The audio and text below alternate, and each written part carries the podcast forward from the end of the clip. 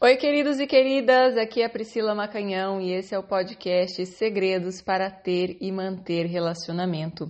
Hoje eu vou ler a história aqui de uma aluna, né? Ela ganhou esse podcast porque foi uma das primeiras 10 pessoas a se inscrever no dia que abriu a turma. Eu vou identificar ela com a letra L, que é a inicial do nome dela, e vou ler a história dela aqui. É uma mulher de 41 anos que está relatando aí seu histórico de relacionamento, suas dificuldades e pedindo uma ajuda aí para saber o que, que ela ainda não está vendo, né? O que, que pode fazer com que ela é, melhore essa vida amorosa dela. É, então vamos lá. Ela escreveu aqui Oi, Pri, você tem feito milagres na minha vida o que, e eu só estou no começo do curso. Muito obrigada. Eu vou ler a história dela. Você é uma pessoa linda e iluminada e tem me ajudado muito. Vou tentar explanar minha história em pontos que acho relevantes. Minha mãe sempre foi muito amorosa e fazia tudo pelos filhos, mas faleceu quando eu tinha 11 anos. Meu pai também ama muito os filhos e sempre cuidou e fazia o que podia para os filhos, mas nunca foi de demonstrar sentimentos. Ele é uma pessoa muito crítica, sempre falava de tirar notas boas, não era é, que tirar notas boas não era mais do que obrigação. Nunca elogiava. Acho que por isso nunca me sinto satisfeita com o que realizo. Não comemoro as minhas conquistas. Ele sempre faz piadas irônicas com todos à sua volta, inclusive com os filhos, e naquilo que mais incomoda a pessoa. Cresci me achando feia e achando que os outros eram melhores do que eu. Hoje venho me trabalhando para me valorizar, me priorizar e me tornar mais segura. Já melhorei muito, mas quero uma vida abundante. Ela colocou aqui risos. Deixa eu só parar aqui e já comentar aqui essa parte inicial, tá, gente? É sempre importante, né, quando as pessoas que ganham podcast e tal, às vezes elas não colocam essa parte inicial, né, falando, quando eu pergunto de, de, de teu histórico de relacionamentos, a gente precisa começar analisando o relacionamento primeiro relacionamento que existiu, que foi com os pais.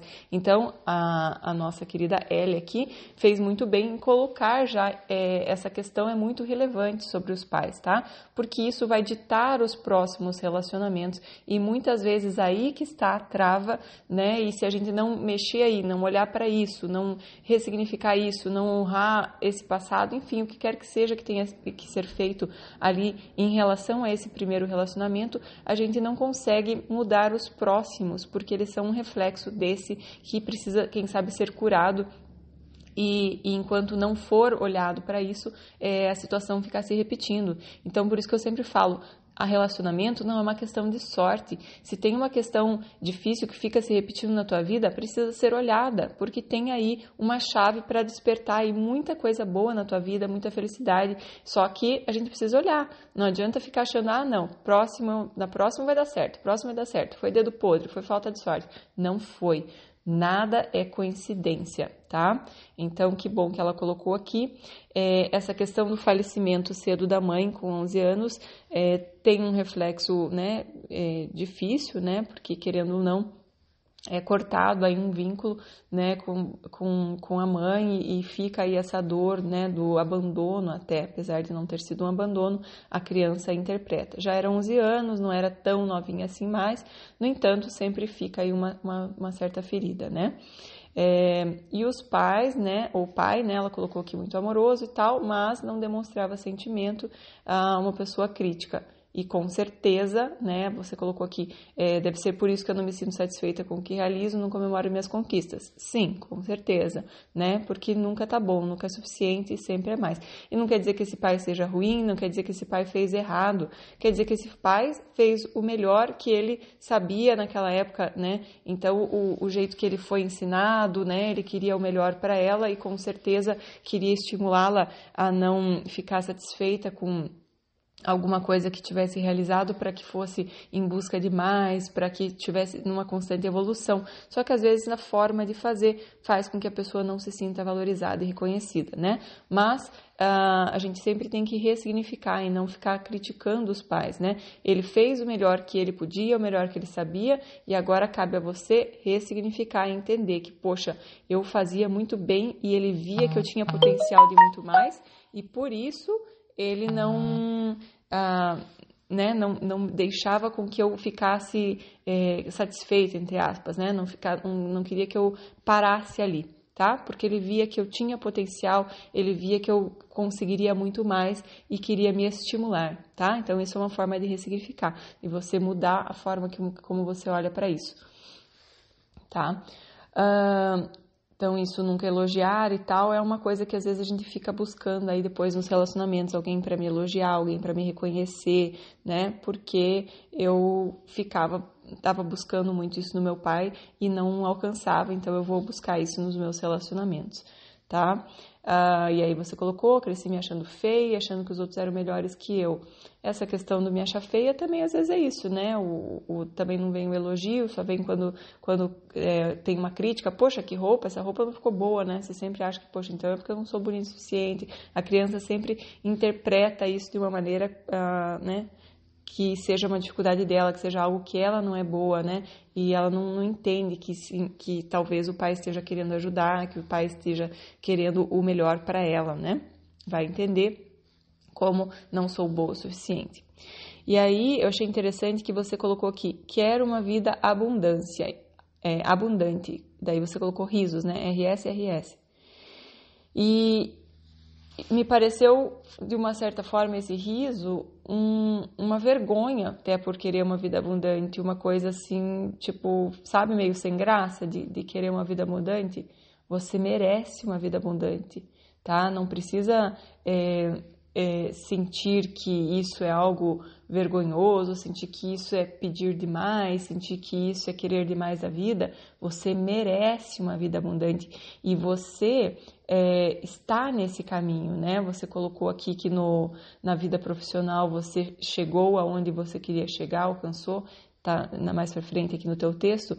Então quer dizer, você está alinhada com isso, você merece isso, não tem nada de errado com isso, inclusive é maravilhoso. Quanto mais a pessoa é feliz e realizada, mais ela faz o bem para os outros, mais ela transforma a vida das pessoas com que ela se é, relaciona, as pessoas com que ela convive. Por isso que fala que é, gente feliz não incomoda, né? Gente feliz transborda amor, gente feliz faz bem para o mundo. Então você quer e merece e deve ter uma vida abundante de amor, sim, tá? Continuando a história. Quando criança, ouvi que minha mãe amava meu irmão e meu pai amava minha irmã e eu sobrava. Acabava dando mais trabalho do que os meus irmãos porque queria chamar a atenção dos meus pais. Via muitas brigas do meu pai com a minha mãe e com as outras duas mulheres dele. Por isso cresci sem acreditar que casamento era bom e casar nunca foi prioridade na minha vida. Foquei no lado profissional e, nesse aspecto, alcancei o que queria ano passado. Tive meu primeiro namorado sério aos 19 anos e foi um relacionamento maravilhoso que durou pouco mais de três anos. Ele terminou comigo e fiquei arrasada por um bom tempo, mas para amenizar a dor ia para muitas festas e bebia muito. Sempre fui muito exigente comigo mesma e me culpava pelo término do relacionamento. Depois dele, tive vários relacionamentos curtos que não davam certo. Começavam com muita empolgação, mas logo esfriava. Então, eu vou parar aqui e vou comentar mais um pouquinho. É, essas questões aqui, né? E ela até sublinhou, né, que ela, quando criança, ouvia que a mãe amava o irmão e o pai amava o irmão e ela sobrava. Então, é, eu, não, eu, né, eu não sei se da onde que veio isso, né? Porque para criança tudo é muito grande, tudo é muito multiplicado, né? Então, às vezes, uma pessoa, né, sem noção, né, do, do que está causando, é, faz um comentário, né, meio na brincadeira, meio, né, na maldade, não sei. E, e às vezes não condiz com a realidade, mas é que para a criança aquilo vira verdade, para a criança aquilo é muito sério, é muito grande, e ela acaba procurando evidências de que aquilo realmente é verdade e confirma, porque a gente vai ficar é, focando, buscando, colocando lente de aumento naquilo que confirma essa teoria que eu acho que pode ser verdade. Então eu acabo confirmando essa minha teoria. De que a mãe ama mais o meu irmão, sabe? Ai, o pai ama mais a minha irmã e eu que sobro, né? E aí, como você acaba confirmando a teoria? Você acaba dando mais trabalho até para os teus uh, pais, incomodando mais porque você fica buscando atenção e aí você acaba gerando isso na realidade, né? Então a gente tem que tomar muito cuidado com aquilo que a gente acredita, porque a gente acaba fazendo isso virar realidade é, através dos nossos comportamentos, né? Uma insegurança que a gente tem, é, a gente acaba criando situações para confirmar aquela insegurança, né? E acaba fazendo isso se tornar cada vez mais real através dos nossos comportamentos, tá? Uh, e aí você colocou aqui também que os pais brigavam muito, né? E tinha outras duas mulheres, não entendi se eram ex-mulheres, o que que era, mas enfim, que o casamento não era bom e não foi prioridade na tua vida. Uh, então, já quando você colocou aqui que é, teve um, um, namorado, foi maravilhoso e tal, ele terminou com você, você não colocou a questão, né, pela qual ele terminou com você, é, mas às vezes tem sim alguma coisa que já está te boicotando, né, é, em função de acreditar que relacionamento é uma coisa que às vezes não é, quando vira casamento, né, vira muita dor, muita briga, né, desrespeito. Então, às vezes a gente acaba tendo comportamentos também que acabam boicotando e fazendo a pessoa terminar conosco.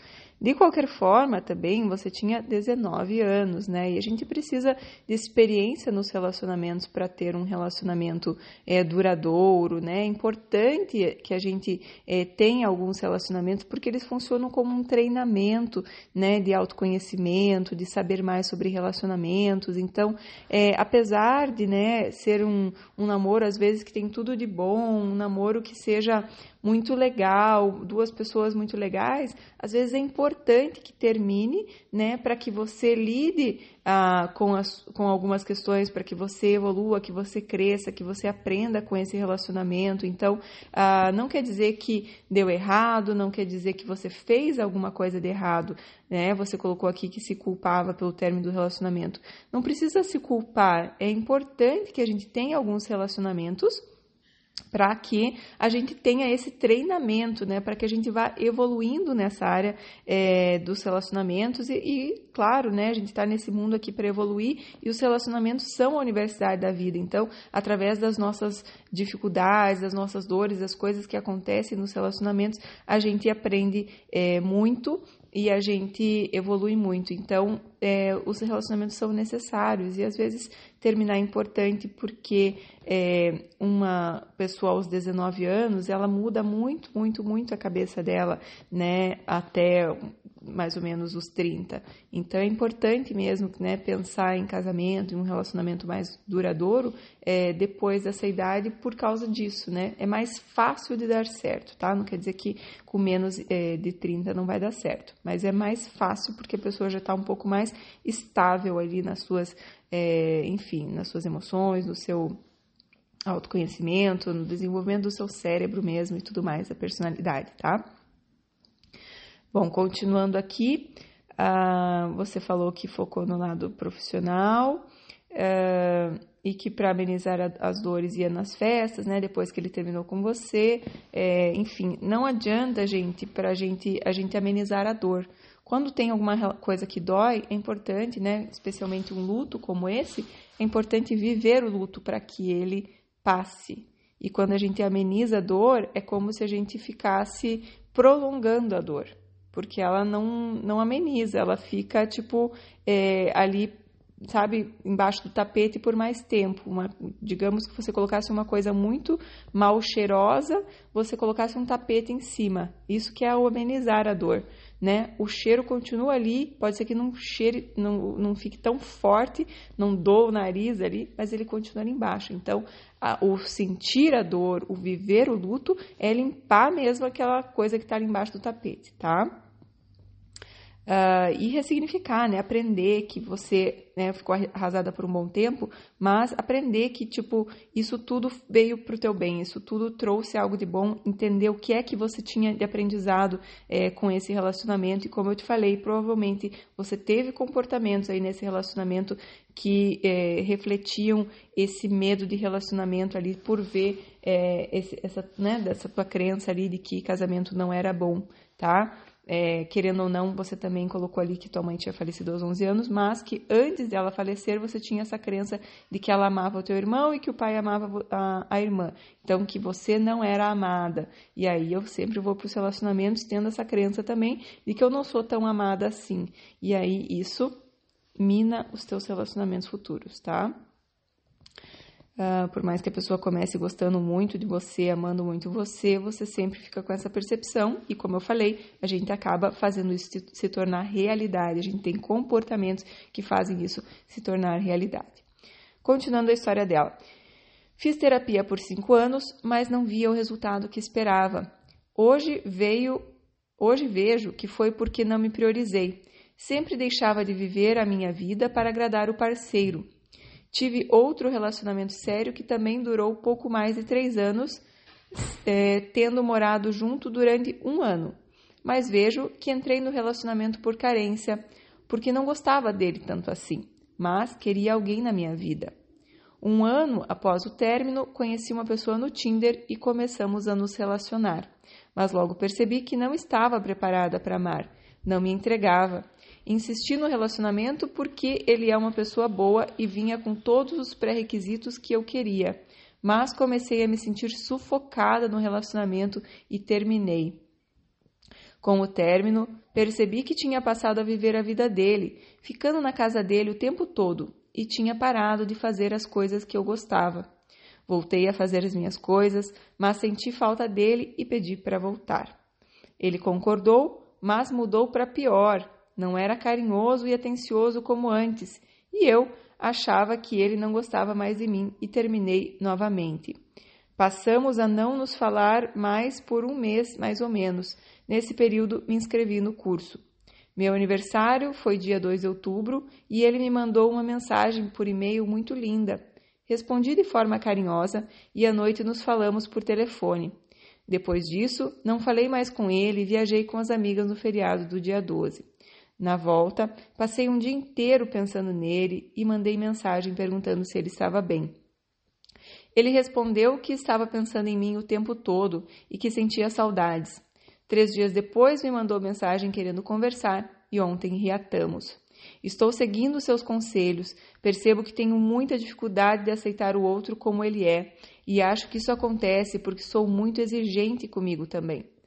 Percebi também que a mudança precisa vir de mim, porque estava na minha criança, sempre exigindo atenção e carinho do outro. Sempre fui uma pessoa alegre, animada, mas hoje me percebo mais doce, leve e amorosa. Descobri que agora, mais do que nunca, preciso do seu curso para ter um relacionamento maravilhoso. Descobri, fazendo o seu curso, que tenho medo de me entregar e acabo sabotando os meus relacionamentos. Tenho 41 anos, Será que ainda tem alguma coisa que não estou vendo que preciso melhorar? Obrigada, Pri. Beijos. Querida, então vamos lá aqui nessa parte final da tua história que faltou. É, eu percebi, né, como você já estava colocando ali, que você tem essa, essa dificuldade, né? Veja que quando é, você entrou num relacionamento ali, que começou a é, dar certo, você se sentiu sufocada e, né, quis, quis sair, né? É, então, você falou, né? Tive outro relacionamento sério que durou pouco mais de três anos, morou junto um ano, é, e você viu que entrou por carência porque não gostava dele tanto assim, só que queria alguém na tua vida. Então, veja, sempre buscando, né, esse, essa atenção, esse amor do pai e da mãe que você acredita que não recebeu porque é, o pai não era tão amoroso, porque a mãe faleceu, ou porque o pai é, amava mais a irmã e o pai amava mais o irmão. Então, sempre naquela tua crença de que você não é tão amada e querendo mais, mais e mais e mais, né? Então, às vezes até se colocando num relacionamento ah, que você falou que entrou por carência, não gostava tanto dele assim, mas queria alguém, né? É, depois teve essa pessoa do Tinder, que você tá até hoje, né? E você percebeu que não estava preparada para amar, que não se entregava, né? Insistiu porque ela, a pessoa tinha os pré-requisitos, mas se sentiu sufocada e terminou. Então, quer dizer, é, quando começa a dar muito certo, quando começa a sentir que que, que ali pode dar amor, pode colocar vulnerável, pode abrir o coração, pode fazer com que você se sinta é, novamente deixada de lado, como você se sentiu com os seus pais, ou abandonada, como você se sentiu com a tua mãe, vem aquela força dentro de você que você não controla, que é inconsciente, que te sabota. E você, graças a Deus, eh, está colocando luz em cima disso, você está trazendo ao consciente isso, e isso vai fazer com que você tenha força para mudar. O curso vai te ajudar sim, né, a repetição, né, das, das, das, tanto das aulas quanto das ferramentas, né, dos, do, enfim, dos exercícios e tudo mais, para que você comece a lidar com essa sabotagem, comece a lidar com essa crença de que ninguém nunca te amou, ninguém nunca é, te deu tanta atenção assim, te amaram muito do jeito deles.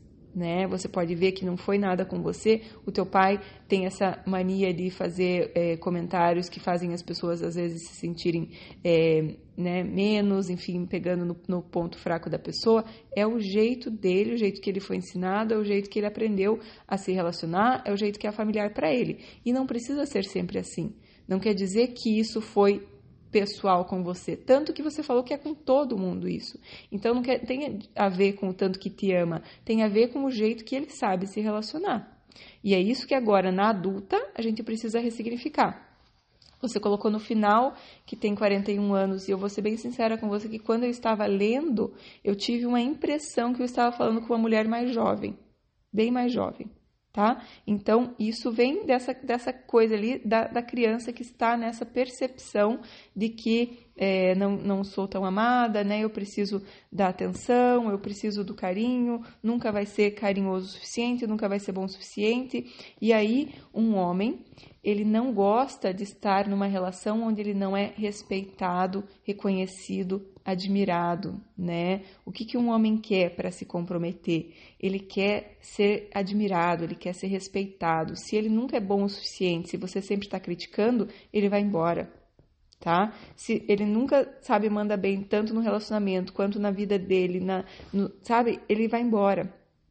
Então, cuidado até quando a gente vai escolher pessoas para se relacionar, às vezes a gente escolhe pessoas que estejam em algum nível abaixo de nós para que a gente seja salvadora, que a gente fique ajudando ele a melhorar. Só que aí a gente perde a pessoa, porque ninguém gosta, homem principalmente, não gosta que é, alguém, é, a, a, a parceira, fique querendo melhorar ele, porque aí ele se sente pouco, ele se sente mal. Então, escolha pessoas que você admire, escolha uma pessoa que você admire, não sei se essa pessoa você admira ou não, mas se você escolher ficar com ele, foque no que ele tem de bom, né? Faça você diferente, mude a história da tua família que teu pai fazia assim, cabe a você fazer diferente e focar no que ele tem de positivo agora, para que isso cresça cada vez mais. Tudo que a gente foca se manifesta mais, tem, é, é, é, aquilo que cresce, né? Então, foque naquilo que tem de bom nele. É, e cuidado com isso de, ah, eu já achei que ele não gostava mais de mim.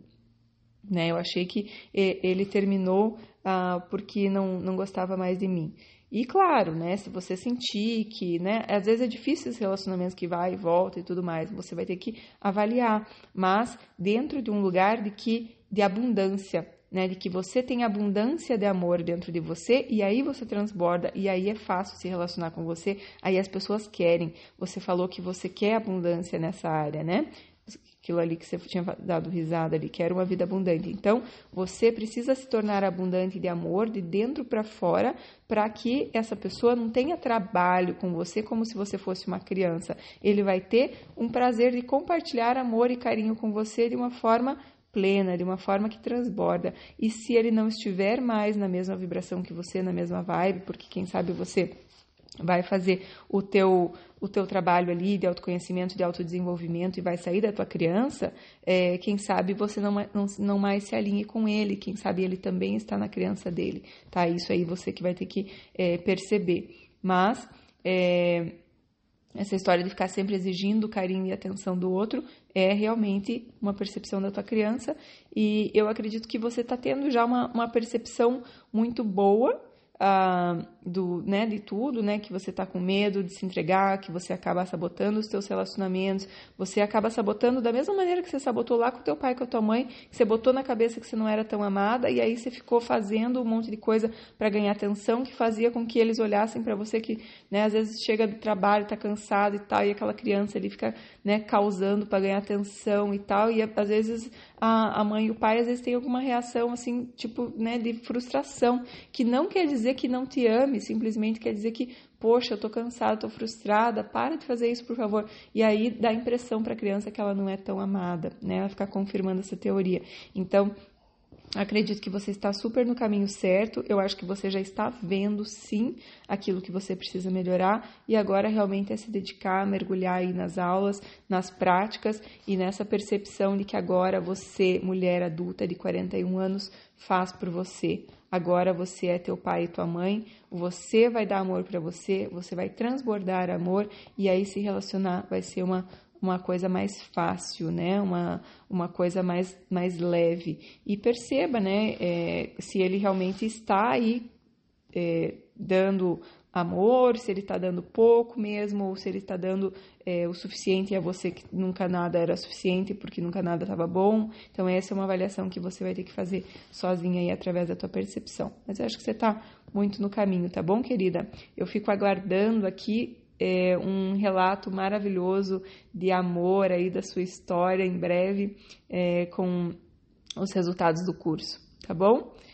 É isso aí, pessoal. Espero que esse é, podcast tenha ajudado mais pessoas. É uma coisa muito, muito comum, né, que aconteça essas questões da gente ficar reproduzindo essas situações da nossa infância, como eu achei que eu não fui amada lá, achei que ainda não tinha carinho e atenção suficiente. Eu fico a vida inteira pedindo, pedindo carinho e atenção e cansa, né? A pessoa é, acaba se tornando. Não, não fica aquela relação agradável de dois adultos compartilhando. Fica sempre aquela criança é, incomodando, pedindo, pedindo, pedindo, e, e, às vezes não pede diretamente, né? Fica pedindo através de comportamentos, da mesma forma que a criança, ela não chega e fala, mãe, eu quero atenção a criança chega e vai lá e vai fazer bagunça, vai ficar gritando, vai fazer coisas que ficam é, são desagradáveis. E aí ela ganha atenção, mas não ganha uma atenção amorosa, ganha uma atenção às vezes com uma certa frustração. E a adulta, né, num relacionamento que fica querendo mais amor e mais carinho também, ela não vai pedir é, amor e carinho de, e receber amor e carinho, não vai ser assertiva nesse pedido de uma forma a realmente ganhar amor e carinho. Ela ganha repulsa, ela ganha, sabe, uma, ela vai acabar tendo uma energia repelente. Ela vai acabar tendo comportamentos que fazem com que ela seja menos amada e não o contrário. Tá bom? É isso aí, pessoal. Espero que tenha sido útil, que vocês compartilhem com os amigos, com as amigas e sigam aí o canal, né? Se inscrevam no canal para que é, o, o, o YouTube saiba que vocês é, estão gostando desse conteúdo e assim divulgue para outras pessoas também que podem ter mais amor e paz na sua vida e nos seus relacionamentos, tá bom? Um beijão, tchau, tchau.